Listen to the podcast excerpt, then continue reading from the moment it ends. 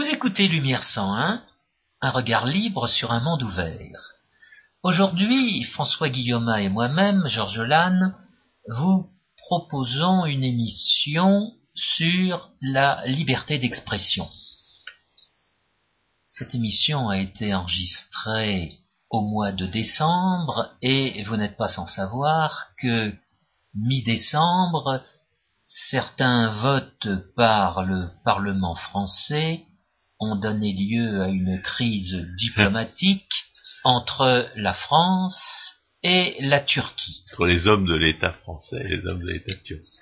Voilà, mais avec des conséquences sur euh, les relations marchandes et non marchandes qui peuvent exister entre la France et la Turquie. Eh bien, étant donné ce fait historique, nous allons envisager la question générale de la liberté d'expression, ce qu'il faut entendre par cette expression qui pour le moins est galvaudée. Moi, ce qui m'a frappé dans cette histoire de, punition des négationnistes du génocide arménien, c'est son caractère sélectif, qui demeure sélectif, et le caractère extravagant des punitions qui sont envisagées. Euh, il y a des gens qui pensent que la qualification pénale de génocide n'est pas nécessaire, et, qu'elle est même contestable dans la mesure où elle euh, punit des actes qui de toute façon sont, qualifiés de crimes euh, en tant qu'assassinat euh, uniquement en raison de l'intention de, leurs auteurs et bien entendu c'est un, aspect euh, caractéristique de l'arbitraire pseudo-démocrate et socialiste que de vouloir punir les intentions plutôt que la réalité des crimes.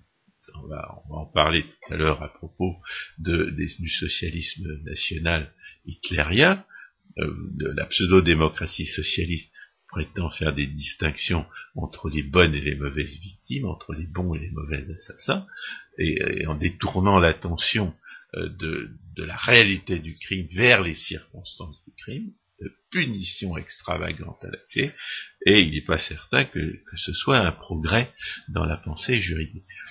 En, ce qui concerne le génocide arménien, il n'y a absolument pas de, il a absolument pas de, de, raison de nier la réalité des faits, mais on peut éventuellement envisager ce qui a été fait euh, à plusieurs reprises, pour, même pour d'autres euh, actes qualifiés de génocide, de, mettre en cause la qualification pénale en question. Alors, je dis que cette, euh, loi est sélective dans la mesure où elle reconnaît, où là, finalement, cette assemblée politique qu'est l'Assemblée nationale ne, reconnaît que certains génocides et pas d'autres, alors qu'il y a des génocides qui ont été reconnus par de nombreuses instances juridiques, judiciaires et même pénales et dont elle ne va toujours pas punir la négation. Je pense en particulier au génocide de Srebrenica, qui, qui, apparemment n'est pas inclus parmi les génocides que punit dont, cette loi euh, punirait le négationnisme, alors qu'il y a encore des gens pour, nier la, réalité du massacre. Euh, ce sont des fous furieux, mais ces fous furieux-là existent. Et le, donc c'est une législation politique, euh, bien, évidemment, qui a des visées électorales manifestes.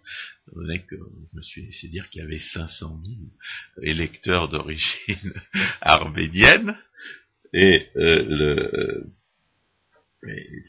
c'est une, une, législation qui, prévoit des peines euh, tout à fait extravagantes, alors que évidemment le je dirais, ce qui est essentiel pour combattre le mensonge, c'est de le, l'exposer et de le sanctionner à chaque fois qu'il est, euh, qu'il est prononcé et non pas euh, d'en faire un tabou. Oui, mais la liberté d'expression et l'expression de vérité ou de mensonge euh, sont des considérations un petit peu différentes sur lesquelles on va revenir. on va revenir va affirmer que le mensonge n'a pas de droit, mais que le, euh, mais que le menteur en a éventuellement. Ça va être la deuxième partie. La première partie va consister à constater que la pseudo-démocratie socialiste prétend reconnaître la liberté d'expression comme un droit de l'homme et du citoyen, mais qu'elle la viole de toutes les manières possibles. Et on va euh, opposer à cette pseudo-démocratie socialiste des, normes qui sont, elles, absolument irréfutables et qui, euh, qui, et qui la condamnent en tant que telle. Ensuite, euh, la deuxième partie va donc consister à, affirmer contre les, diffamateurs du libéralisme que le, mensonge n'a pas de droit, mais que le menteur en a éventuellement. Et enfin, on va, euh, disons, euh, démontrer que la censure explicite de la pseudo-démocratie socialiste, la censure explicite par opposition à la censure reconnue de la, par opposition plutôt à la censure euh, niée par la pseudo-démocratie socialiste, traduit en réalité euh, l'essence de de du pouvoir dans la pseudo-démocratie socialiste, c'est-à-dire d'être une tyrannie des groupes de pression.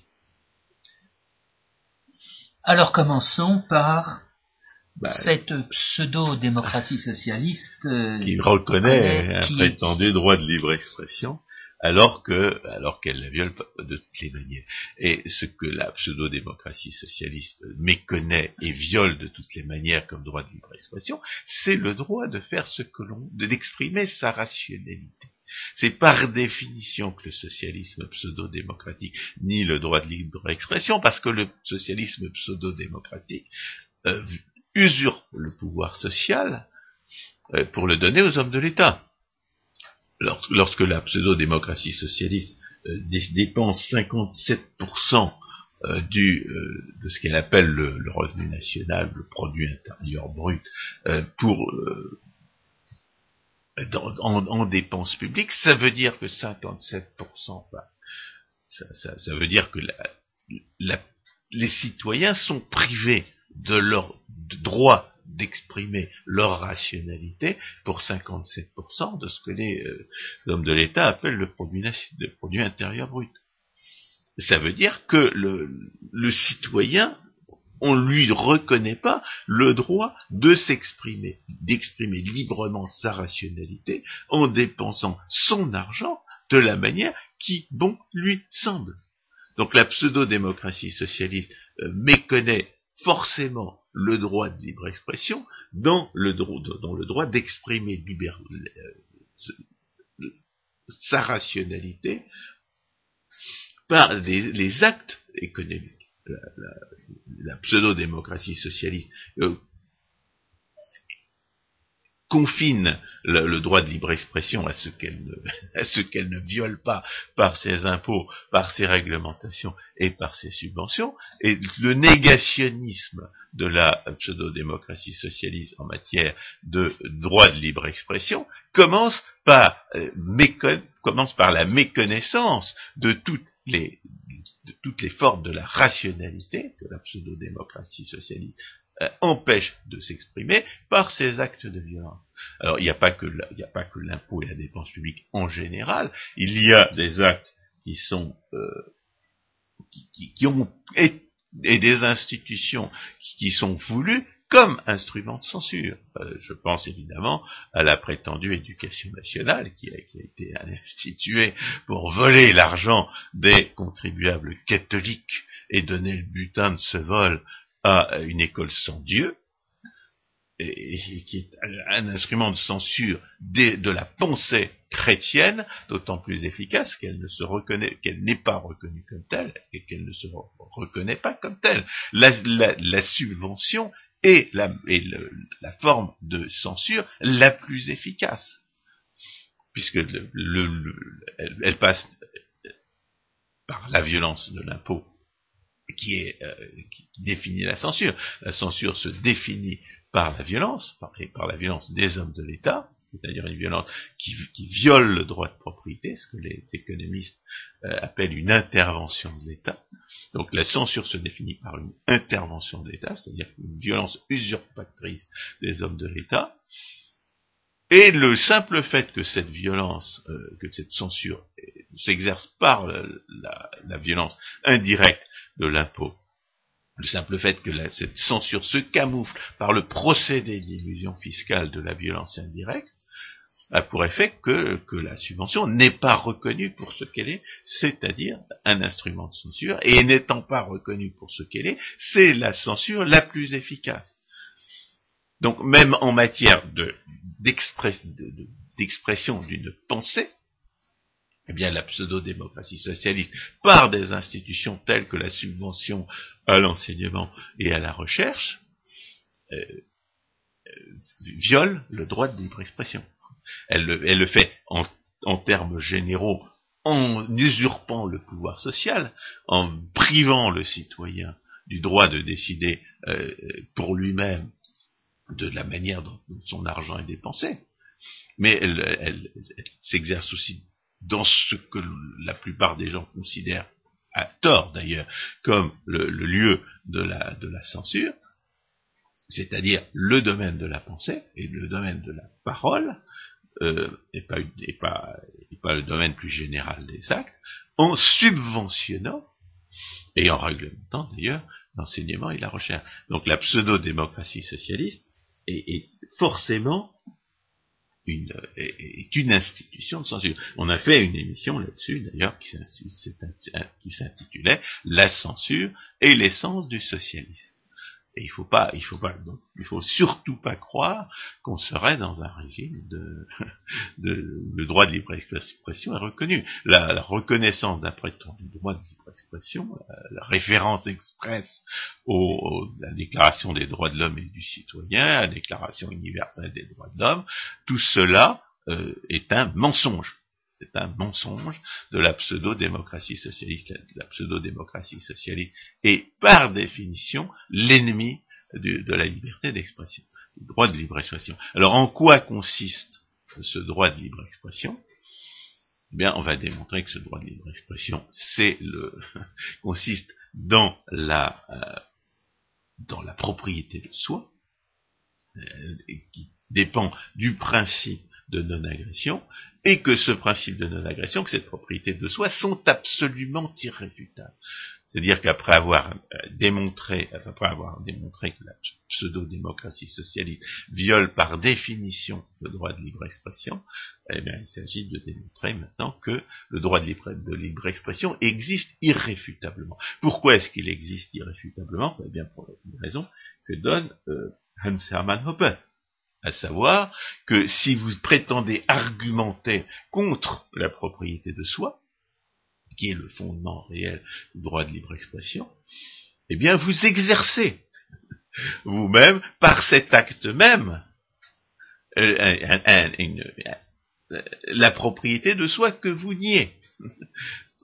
En affirmant quelque chose, en ouvrant la bouche pour dire quoi que ce soit, vous affirmez que vous êtes reconnaissez implicitement que vous êtes possesseur de vous-même, et en, parlant et en servant volontairement de votre, propre corps pour, euh, pour dire quelque chose, eh bien vous affirmez implicitement que, que, que cette possession de vous-même est légitime, quel est le fondement d'un droit. Donc affirmer quelque chose, c'est affirmer en même temps implicitement la propriété de soi, qui est le fondement du droit de libre expression.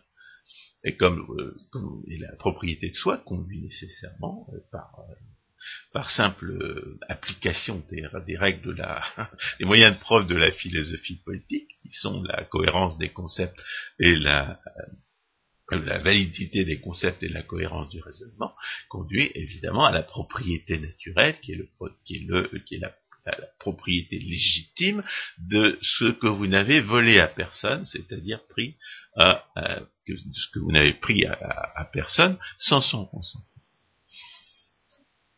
Donc la première, la, condition de, de, tout discours qui se voudrait rationnel, c'est la, euh, c'est la propriété de soi. Contrairement à ce que pensait Max Weber, euh, et ce qu'affirme les tenants de la prétendue neutralité par rapport aux valeurs, qui confondent l'infirmité morale avec la rigueur scientifique, la la pensée rationnelle présuppose un principe politique déterminé qui est le fondement du libéralisme, c'est-à-dire la propriété de soi.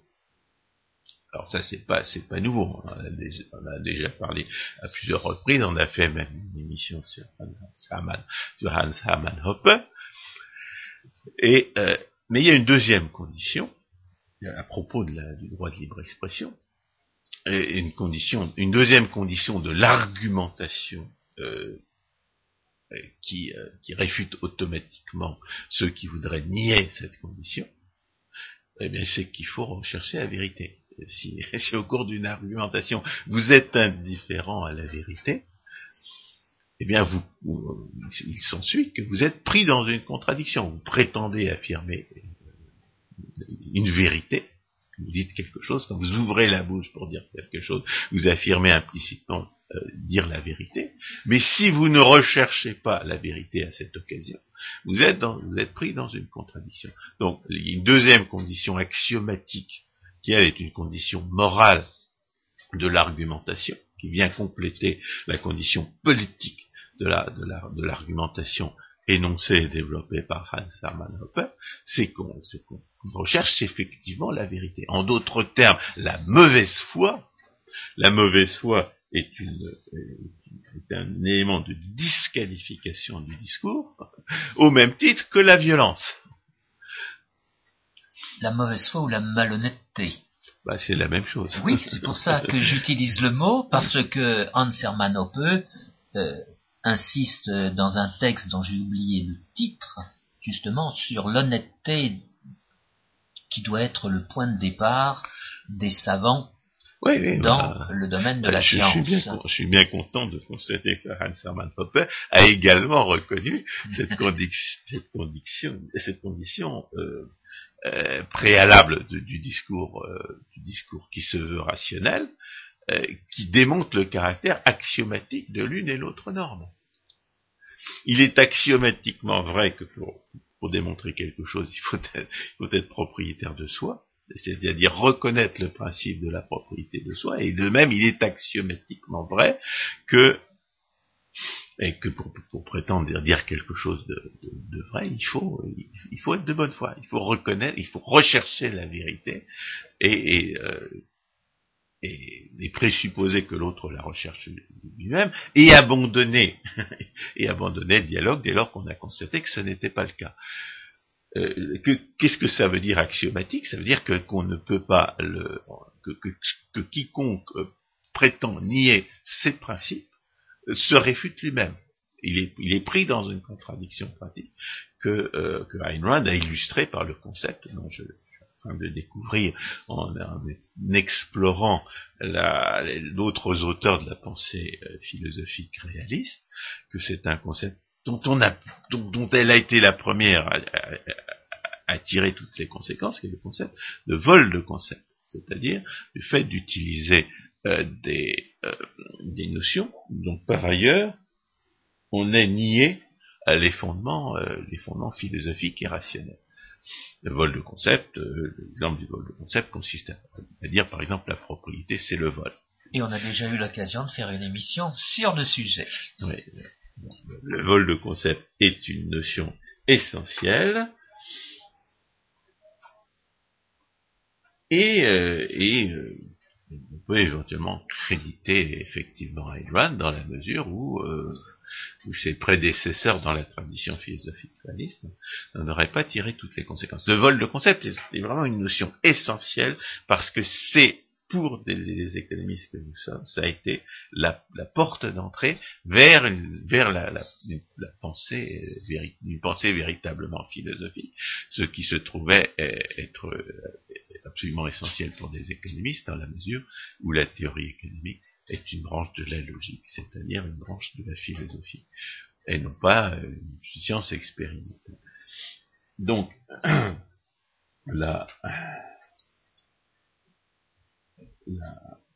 on, vous avez deux, euh, deux concepts axiomatiques, deux, normes axiomatiques de la, du, discours. Il est totalement euh, contradictoire de nier, qui est automatiquement contradictoire de nier, c'est la propriété de soi et la recherche de la vérité. Alors, euh, maintenant, je voudrais préciser à propos de Ayn d'ailleurs, tout aussi nécessaire à propos de la recherche de la vérité, cette recherche de la vérité, c'est ce qui définit finalement la morale. C'est-à-dire que si, vous niez l'évidence des faits, euh, et si vous agissez comme si les faits n'étaient pas ce, qu'ils sont, c'est la définition de l'immoralité. Il y a donc une condition euh, politique qui est la propriété de soi, et une condition morale qui est la recherche de la vérité. Et euh, le, libéralisme repose sur une distinction entre la politique et la morale, mais on va voir que euh, il y a, en matière de mensonge, il y, a une, zone intermédiaire entre la politique et la morale, dans la mesure où le mensonge peut être utilisé pour, euh, pour obtenir des avantages indus. Et dans ces cas-là, on parle d'escroquerie, on parle de tromperie, on parle de fraude, on parle de dol, on parle de, tout ce qui tout ce qui concerne la, la euh, qui ne passe pas par des actes de violence, mais par des actes de, par des mensonges, par des dissimulations. Et, euh, oui, à commencer par euh, l'utilisation de mots déformés, de, la rhétorique au mauvais sens du mot. Non, non, ça des anticoncepts quand on a lu Ayn Rand. C'est-à-dire qu'on emploie des mots dans un sens qu'ils n'ont pas ou qu'ils ne peuvent pas avoir. Par exemple, je pense aux, pseudo-conservateurs qui utilisent la, notion de bien commun euh, comme une espèce de, joker dans un jeu de cartes pour, rationaliser n'importe quelle intervention de l'État, euh, et en réalité comme prétexte pour, euh, pour violer le, droit de propriété euh, sans, sans, sans, sans limite observable, sans limite objectivement constatable et, sans, et en toutes circonstances. Ça peut, ça peut conduire à penser que la notion de bien commun est, est dépourvue de sens, puisqu'il s'en sert d'une manière qui est dépourvue de sens, de sens identifiable. En réalité, la, la notion de bien commun peut être sauvée euh, mais la notion de justice sociale, en revanche, euh, ne peut pas l'être. Il leur arrive aussi de s'en servir aux, pseudo-conservateurs. Donc ils se servent de notions qui peuvent être sauvées et d'autres qui ne peuvent pas l'être, mais euh, toujours dans un sens anticonceptuel, c'est-à-dire un sens qui détruit la pensée au lieu de la servir. Alors, la, question est donc de savoir, étant donné que le mensonge n'a pas de droit, étant donné que le mensonge ne saurait être justifié, mais étant donné aussi qu'il y a une distinction entre la morale et le droit, la question est de savoir comment dans une société libre, on, euh, lutterait contre le mensonge et la mauvaise foi, euh, tout en euh, reconnaissant, tout en, respectant les, droits du menteur, dans la limite où celui-ci ne les a pas abandonnés par, en violant lui-même le droit d'autrui. À ce sujet, je voudrais rappeler la solution de Rothbard à la, question de la punition de ceux qui violent le droit.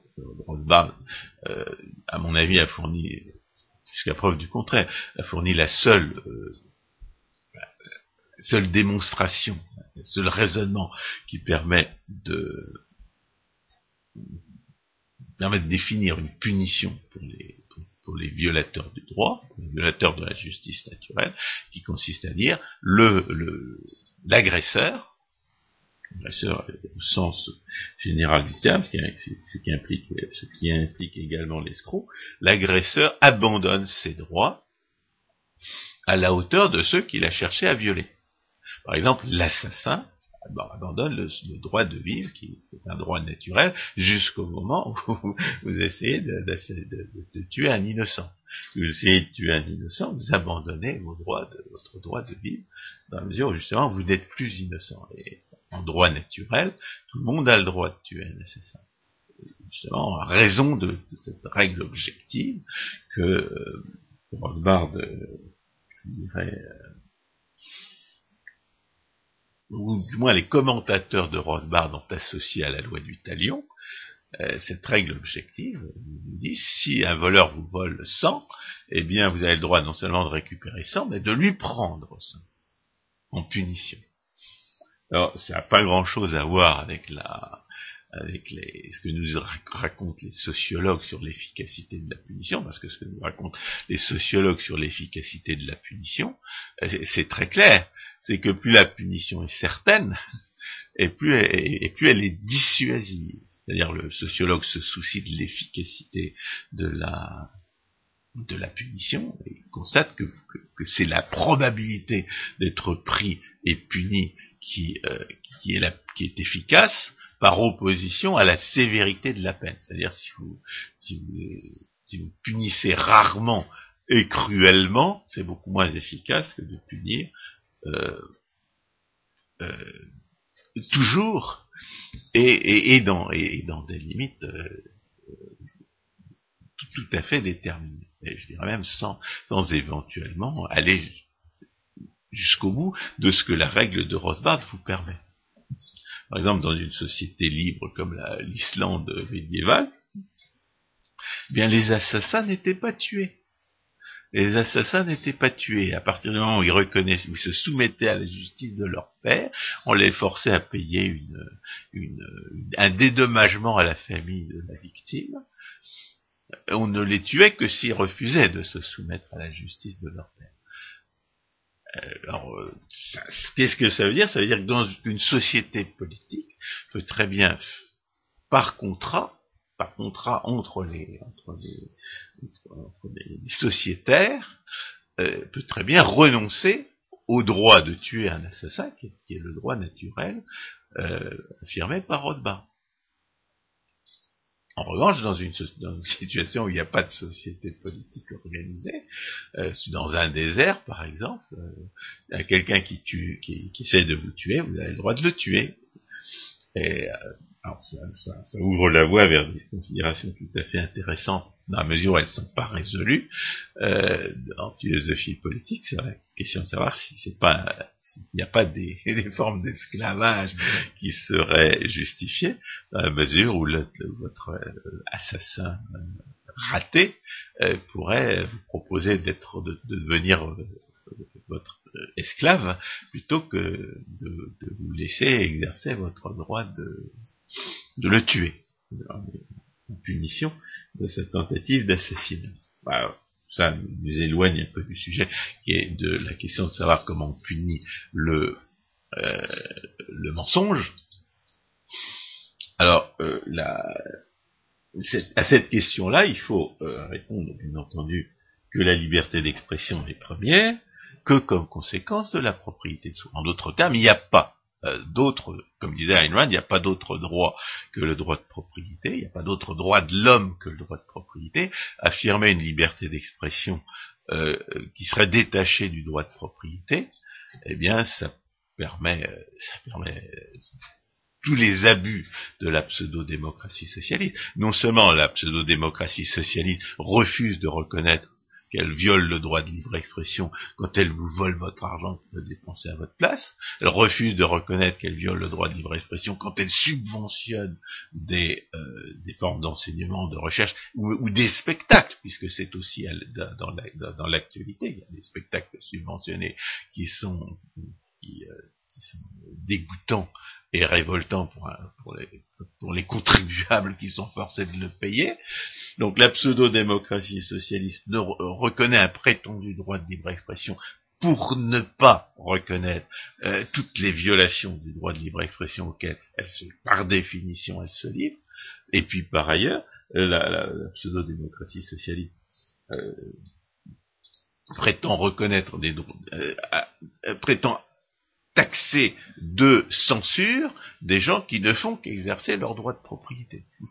Par exemple, elle, va, peut très bien réglementer euh, des, stations de radio ou de télévision en, cherchant à imposer ou des, ou d'autres entreprises, y compris des écoles, en cherchant à imposer un pluralisme des opinions qui ne, qui, qui ne correspond absolument à aucun droit de sa part. La pseudo-démocratie socialiste n'a pas le droit de se mêler des affaires privées. Elle n'a pas le droit de, vous obliger à enseigner des opinions que vous ne partagez pas dans une école privée. Elle n'a pas le droit de vous obliger à donner la parole à des individus euh, que, que, vous jugez euh, stupides ou menteurs dans une, dans une, station de radio ou de télévision que euh, surtout de télévision, euh, que, vous posséderiez. Or, les hommes d'État ne se gênent pas dans la pseudo-démocratie socialiste pour imposer des cahiers des charges, pour imposer des, euh, des, euh, des, limites au droit de libre expression dans les moyens, dans les moyens d'information. Alors, ces limites sont peuvent prendre la forme de réglementation ou de, ou de nationalisation, euh, d'étatisation. L'existence même d'un prétendu service public de l'information, c'est l'affirmation implicite comme quoi les, les hommes de l'État devraient, euh, par, par, euh, par, nécessité, par, au nom de principes politiques et moraux, imposer un pluralisme de la de l'information, pluralisme dont bien entendu ils, sont les seuls juges, c'est-à-dire que ce pluralisme est à sens unique. il ne faut pas, se, leurrer. Dès lors que vous pensez que l'étatisme est justifié, votre pluralisme sera un. Votre pluralisme des opinions sera un pluralisme des opinions étatistes. Euh, parce que vous ne savez pas ce que c'est qu'une opinion non étatiste. Donc, la, la, il n'y a pas d'autre droit de l'homme que le droit de propriété, et l'affirmation euh, par la pseudo-démocratie socialiste d'un prétendu euh, droit de libre expression n'est qu'une manière euh, de anticonceptuelle, à la manière dont, pour ne pas dire rhétorique, la manière dont on a parlé tout à l'heure hein, n'est qu'un prétexte pour pour euh, nier qu'elle détruit le droit par son existence même le droit de libre expression et pour interpréter ce prétendu droit de libre expression dans, euh, dans le sens qui, qui, convient à son arbitraire. Alors, euh, le, en réalité, le droit de libre expression n'étant que la, les, les, légitimement que la conséquence de la propriété de soi, ça a deux conséquences. D'abord, sur, sur votre propriété, vous avez le droit de, dire ce que vous voulez, avec les moyens que vous n'avez pas volés. Par ailleurs, dans une société euh, organisée, il y a toutes sortes de gens qui se trouvent sur la propriété d'autrui, et cet autrui-là, en raison du deuxième principe axiomatique euh, en la matière qui est l'obligation morale de rechercher la vérité, a le droit de vous interdire de parler, il en a même le devoir, si vous êtes de mauvaise foi. Et à ce moment-là, c'est comme ça que le droit de libre expression est régulé. Il est régulé par le droit de propriété. Chacun a le droit de dire ce qu'il veut sur la propriété de quelqu'un qui ne s'y oppose pas, mais, le, propriétaire a le, droit et le devoir de, punir les menteurs et, autres individus de mauvaise foi, y compris lui-même. C'est-à-dire qu'il a le devoir moral de s'abstenir du mensonge, il a le devoir moral de rechercher la vérité, et il a le devoir moral de punir le mensonge, et il a le, le devoir de moral de, euh, de de pousser les autres à rechercher la vérité. Alors, en général, euh, dans une société libre, comme les gens sont responsables, c'est-à-dire subissent les conséquences de leurs actes, eh bien la plupart des gens, c'est spontanément qu'ils vont rechercher la vérité. Parce que euh, dans, la mesure où, où l'erreur leur retombe dessus, eh bien euh, c'est la réalité qui va se charger de la de, les amener à rechercher la vérité. Mais comme dans une société euh, euh, organisé, il y a toutes sortes de contrats qui nous permettent de, disposer de la propriété d'autrui aux conditions euh, librement négociées de part et d'autre, eh bien il y a des circonstances qui vont, vous rendre comme, selon l'expression que j'ai provisoirement adoptée, contractuellement irresponsable. Et par conséquent, pour compenser cette irresponsabilité contractuelle, il va falloir que les propriétaires ou, vos partenaires à l'échange, eh bien, euh, prévoient éventuellement des clauses pour punir la mauvaise foi de votre part. Et c'est comme ça que la liberté d'expression est, régulée dans une société libre. Elle est régulée par la responsabilité, elle est régulée aussi par la, le droit et le devoir d'imposer ce que euh, aucune raison de ne pas appeler l'ordre moral, qui, euh, qui est l'ordre moral qui consiste tout simplement à, euh, à reconnaître la vérité, à rechercher la vérité et à la reconnaître pour ce qu'elle est. Donc, c'est comme ça que, dans une société euh, libre, la liberté d'expression est régulée, et il se pose évidemment la question du mensonge euh, à des fins de d'escroquerie, qui va être régulé par les contrats,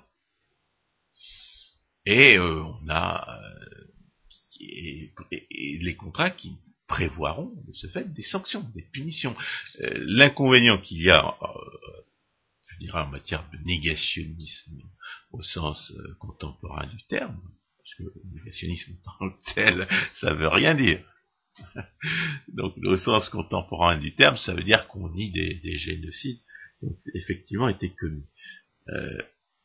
donc, au sens contemporain du terme, la question, c'est de savoir si le négationniste vous donne des avantages ou vous donne pas vous donne pas d'avantages. C'est une des raisons pour lesquelles je pense qu'il est plus intéressant de combattre des négationnismes qui visent à, rechercher des avantages indus que de, que de combattre des négationnismes qui visent à nier des faits historiques euh, dont, les, auteurs sont morts et enterrés et ne représentent plus de, de danger véritable. En matière de, par exemple, du massacre des juifs par les socialistes hitlériens, je pense qu'il vaudrait beaucoup mieux combattre le négationnisme musulman que le négationnisme euh, néo-nazi, à la mesure où les, néo-nazis n'existent plus politiquement. Et puis, évidemment, il y a des négationnismes dont les enjeux sont, euh,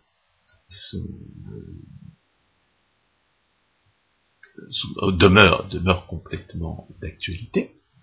Euh, et ces, négationnismes-là ne sont pas nécessairement punis en tant que tels. Donc il y a, il y a évidemment dans la, punition du mensonge à, des fins d'escroquerie par la pseudo-démocratie socialiste une, complète méconnaissance de ce qu'elle devrait punir et de ce qu'elle ne devrait pas punir. Toujours est-il que dans la euh, euh, dans une société libre, on peut imaginer euh, le, droit naturel, l'application du droit naturel, qui consiste à dire le, le voleur, on a le droit de lui prendre l'équivalent de ce qu'il voulait voler, pas toujours très facile à définir. Et ce sera plutôt les contrats aux, conditions desquelles les individus sont invités euh, à participer à des, associations ou à, disposer de la propriété d'autrui qui vont euh, qui vont prévoir les punitions euh, pour les pour les menteurs à, à, viser d'escroquerie. Et on peut, et même éventuellement, ça c'est une question qui, comme l'esclavage, n'est pas forcément résolue par les, par les, philosophes politiques euh, libéraux, euh, envisager des punitions qui soient plus importantes que les euh, que les ce que prévoit la, solution rothbardienne associée au on associe à la loi du talus. Parfaitement supposer que des menteurs vraiment très très détestable soit puni au-delà de la, de la valeur de ce qu'il voulait voler. Et surtout, quand on peut pas donner une expression pécuniaire aux avantages qu'il voulait, euh, dont il voulait s'emparer. Oui, parce que là, on est dans le cas du crime sans cadavre. Oui, et puis il y a surtout, il y a surtout le fait que, les, avantages que le menteur recherche sont pas forcément euh, des avantages matériels. Ça peut être des avantages moraux. Ils peuvent, ils peuvent essayer de se faire passer pour des, pour des, prophètes ou pour des, ou voire pour des victimes injustement persécutées au service de la vérité, des martyrs de la vérité, alors que, alors qu'ils ne sont que des, des escrocs, euh, c'est très difficile à estimer. Donc, euh, dans, dans, ces conditions-là, on est un peu dans la, même situation que, comme matière de choix de, de, de, de décision en commun.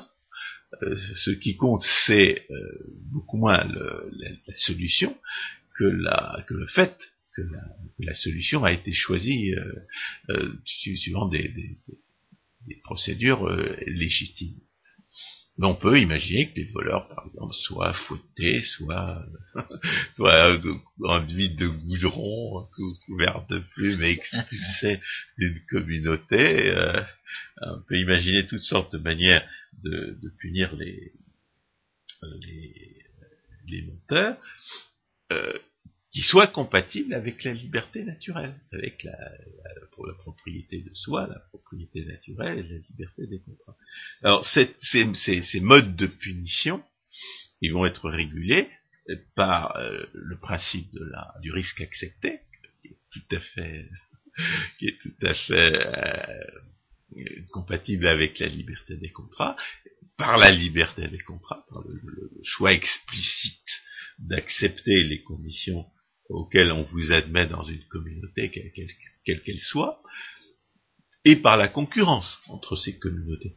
Parce que si tout, parce que si toutes les, dans, une société libre, les communautés euh, les associations volontaires et les communautés de propriétaires sont euh, et les associations de propriétaires sont euh, sont petites. Il existe une concurrence entre elles. Euh, si vous trouvez que les règles qui punissent le mensonge dans une certaine communauté sont trop sont trop contraignantes pour votre goût, vous pouvez toujours en chercher une autre où les menteurs seront seront mieux traités. Ah, tout les Qu'est-ce que c'est que des, comédiens, sinon des menteurs professionnels? Il faut jamais oublier ça quand on prend un comédien euh, ou, un romancier pour un, pour un gourou. Euh, je pense en particulier à, Vladimir Volkov, qui était romancier et qui justement participé d'un de ces négationnismes dont je suis expert et qui n'est pas puni par la loi française. Rien n'est plus euh, ne correspond davantage à la définition du menteur professionnel que le romancier, et par conséquent, euh, on peut très bien, euh, très bien être du romancier. Mais il y, a, effectivement des milieux où le, mensonge est, plus toléré que d'autres. Si vous êtes un, menteur, si vous êtes porté à la fabulation, euh, si, vous recherchez des gens qui tolèrent les menteurs, euh, parce qu'ils ont éventuellement développé des, une capacité particulière à les, à les, repérer ou à s'en accommoder, dans une société libre, vous pouvez trouver des, des, tolérances vis-à-vis du mensonge euh, qui, qui, qui vous satisfait face au moins dans une certaine mesure. Les artistes au vrai sens du terme en général. Je pense aux comédiens. Les comédiens et les, romanciers sont des menteurs professionnels. Mais ah, moins, quand ils s'affichent comme tels, euh, on le sait. Mais il ne faut pas oublier qu'au Moyen Âge, et même, et même euh, au grand siècle, les, les, comédiens étaient extrêmement mal vus. Bien sûr, mais je voulais faire allusion aux peintres parce que justement, il y a eu au XIXe siècle euh, un basculement euh, de l'art euh, pictural. On est passé de la peinture expressionniste à la peinture ou réaliste, ou réaliste, à la peinture impressionniste. Et à la fin du XIXe siècle, cette peinture impressionniste était détestée par l'idéologie politique du moment qui était en grande croissance, à savoir ce socialisme. Oui, mais je ne voudrais pas entrer dans ces considérations, parce que ne peut pas forcément accuser un peintre d'être un menteur. De toute façon, euh, si ce que le peintre décrit n'existe pas, euh, vous pouvez vous en rendre compte vous-même, et par ailleurs, il ne va pas forcément vous dire que ça correspond à la vérité. Donc, euh, ce n'est pas forcément le peintre qui est le menteur. Je voudrais, disons, pour compléter cette, description de la manière dont le, mensonge sera sanctionné dans une société libre, rappeler l'observation des sociologues, comme quoi il est plus efficace pour combattre le mensonge de le punir systématiquement et modérément que de le punir euh, de façon aléatoire et, euh, et catastrophique pour son auteur. C'est précisément ce que fait la pseudo-démocratie socialiste. Elle, va punir de façon catastrophique un certain nombre de gens qui auront fait des choses que euh, que d'autres font et, pour lesquels ils sont absolument pas punis. J'ai parlé tout à l'heure au début du caractère sélectif de la législation euh, qui punit le négationnisme au sens euh, contemporain du terme, euh, en constatant que le négationnisme que je combats pour ma part depuis 17 ans, et qui n'est toujours pas puni. Donc cette, législation est sélective. Sélective euh,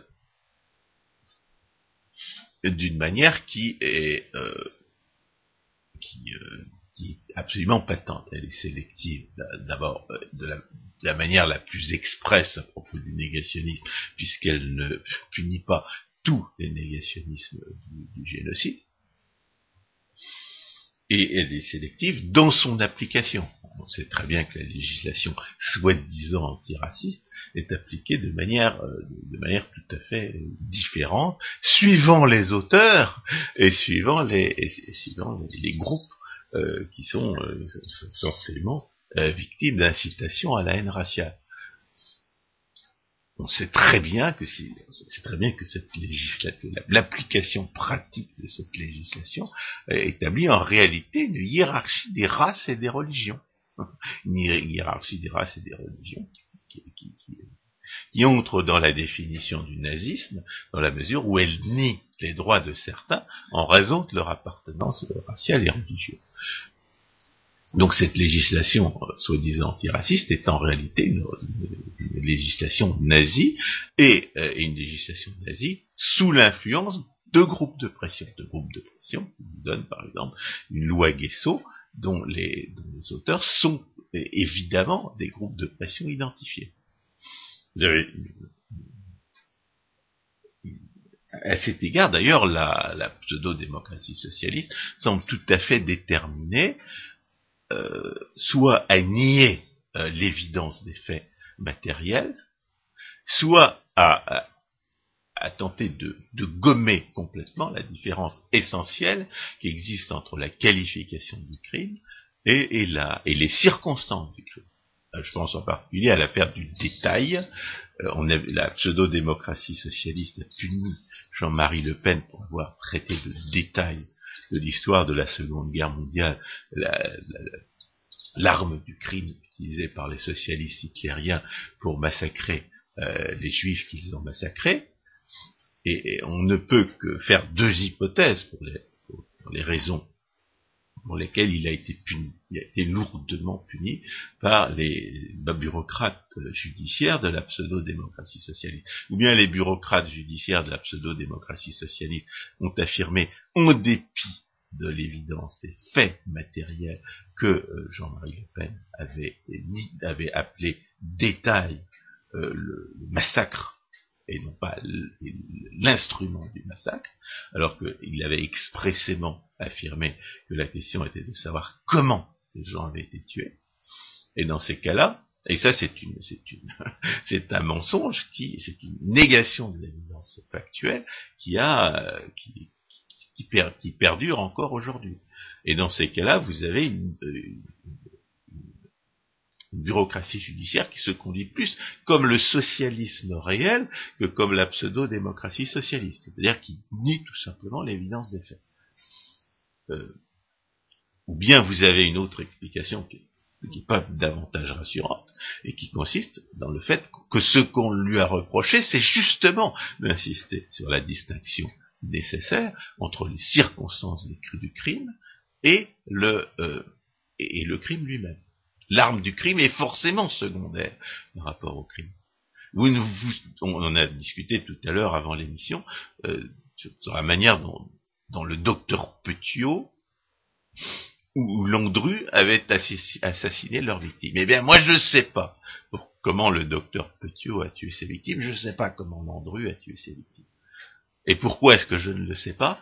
Parce que l'arme du crime, la manière de tuer, est moins importante que le, crime lui-même. On, peut insister sur la, manière de tuer, sur l'arme du crime, que si euh, s'il y a une, une raison particulière de s'en souvenir, si la, manière de tuer a été particulièrement épouvantable. Autrement, on n'a aucune raison de s'en souvenir parce que l'arme du crime est secondaire par rapport au crime. Or, la pseudo-démocratie socialiste, qu'est-ce qu'elle cherche à faire? Elle cherche à distinguer entre les bons et les mauvais assassins. Elle cherche à vous faire croire que les communistes étaient de bons assassins, alors que les socialistes hitlériens étaient de mauvais assassins.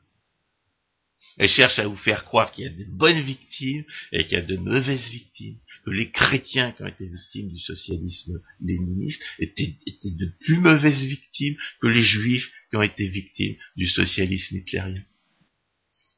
Et, d'ailleurs, la manière dont la pseudo-démocratie socialiste à la française punit les négateurs du génocide, continue de distinguer entre les bonnes et les mauvaises victimes, puisque c'est apparemment le Parlement lui-même qui décide quel génocide il décide de reconnaître et quel génocide il décide de ne pas reconnaître.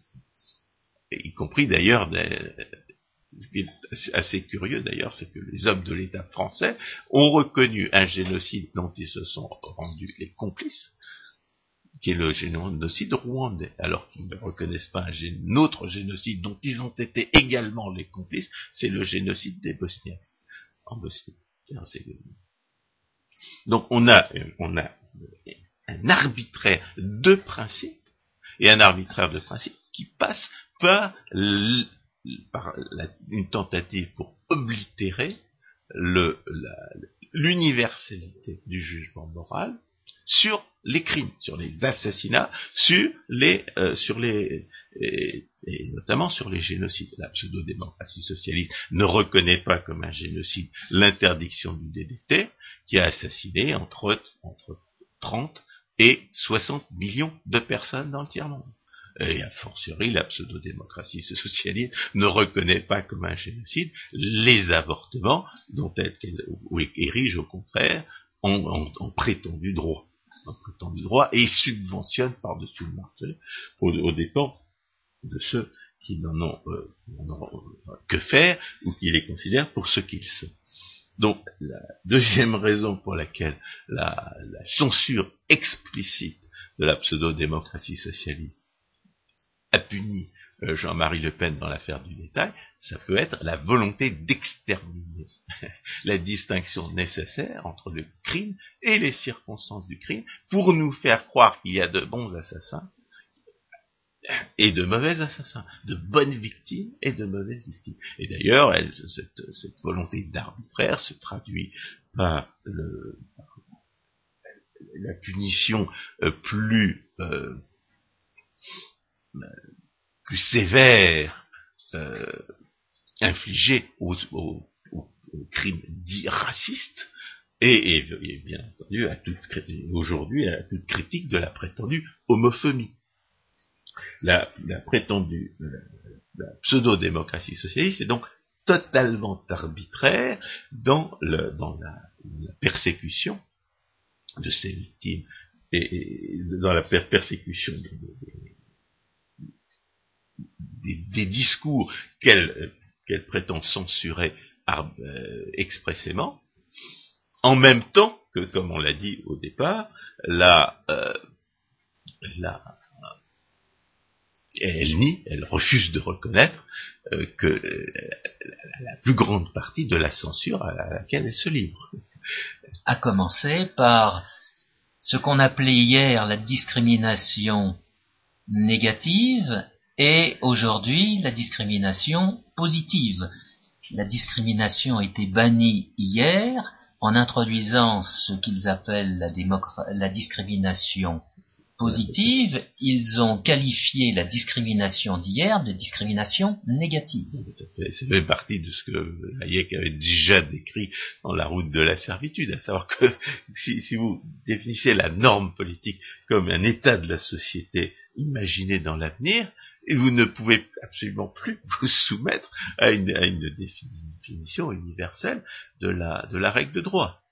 C'est-à-dire que cet arbitraire qui, est, systématique dans la censure explicite de la pseudo-démocratie socialiste n'est qu'une expression particulière de l'arbitraire général qui doit nécessairement caractériser le socialiste, qu'il se dise euh, démocratique, mensongèrement, ou qu'il se dise, euh, plus honnêtement, euh, antidémocratique. À cet égard, d'ailleurs, le socialiste hitlérien avait au moins l'avantage de ne pas mentir sur ce point. Il ne se disait pas démocratique. Alors que le socialisme, la pseudo-démocratie socialiste et le socialisme réel se prétendent démocratiques, alors qu'ils ne sont pas. Et, on continuera, et on continuera à dire que cette pseudo-démocratie socialiste recouvre trois pouvoirs indépendants euh, l'un de l'autre, à savoir un pouvoir exécutif, un pouvoir législatif et un pouvoir judiciaire. À l'expérience, les arbitraires euh, se multiplient au sein de ces trois pouvoirs euh, interdépendants. Alors, l'illustration du caractère complètement arbitraire de, cette censure explicite, c'est le fait qu'on punisse Jean-Marie Le Pen pour l'affaire du détail et qu'en même temps on ne punissent pas Annie Lacroix-Riz qui nie le génocide ukrainien. Mais, euh, il y a une, autre illustration du caractère arbitraire de cette, censure explicite de la pseudo-démocratie socialiste et qui va, qui va au fond, qui, la, qui la touche au cœur de ce qu'elle est, c'est que tout en prétendant faussement punir toutes les incitations à la haine raciale, alors, euh, je dis faussement parce que c'est punir prétendument toutes les incitations à la haine raciale et ne punir que certaines d'entre elles, c'est instituer ce que j'appelais un, un, racisme institutionnel ou un véritable nazisme. La, la, la, la le fait qu'il faut constater pour, euh, pour disqualifier complètement cette censure, et, parce qu'il va au cœur de ce que le socialisme est par définition, c'est que le, socialisme punit, prétend punir l'incitation à la haine raciale, mais qu'il consiste par son discours et par ses actes en une incitation à la haine sociale. Et on ne saurait absolument pas dire que l'incitation à la haine raciale euh, serait plus grave, aurait été plus grave historiquement dans ses conséquences que, l'incitation à la haine sociale, car l'incitation à la haine sociale, on l'estime au bas mot à 100 millions d'assassinats, tandis que l'incitation à la haine raciale, c'est plutôt dix fois moins. Par conséquent, euh, l'hypocrisie et la, et la, et l'inversion morale de la pseudo-démocratie socialiste dans ses actes de censure explicite, c'est dans son refus de punir l'incitation à la haine sociale, et au contraire, dans sa pratique constante de la haine sociale et de la discrimination sociale, que euh, qu'elle se trouve. François Guillaume, merci beaucoup. Je ne vois pas Quoi ajouter à ces développements euh, Je souhaite une bonne écoute à, nos auditeurs sur cette question de la libre expression et surtout qu'il soit réservé euh, vis-à-vis de l'utilisation de cette expression, de l'utilisation qui en est faite. Il n'y a pas d'autre droit de l'homme que le droit de propriété. Malheureusement, cette euh, expression fleurit sur euh, les lèvres d'un grand nombre de commentateurs qui, d'un côté, en font, comment dire, une panacée, mais qui, d'un autre côté, la jette euh, à la poubelle la plus proche de l'endroit où il se trouve. Merci François Guillaume, chers auditeurs, à une prochaine fois.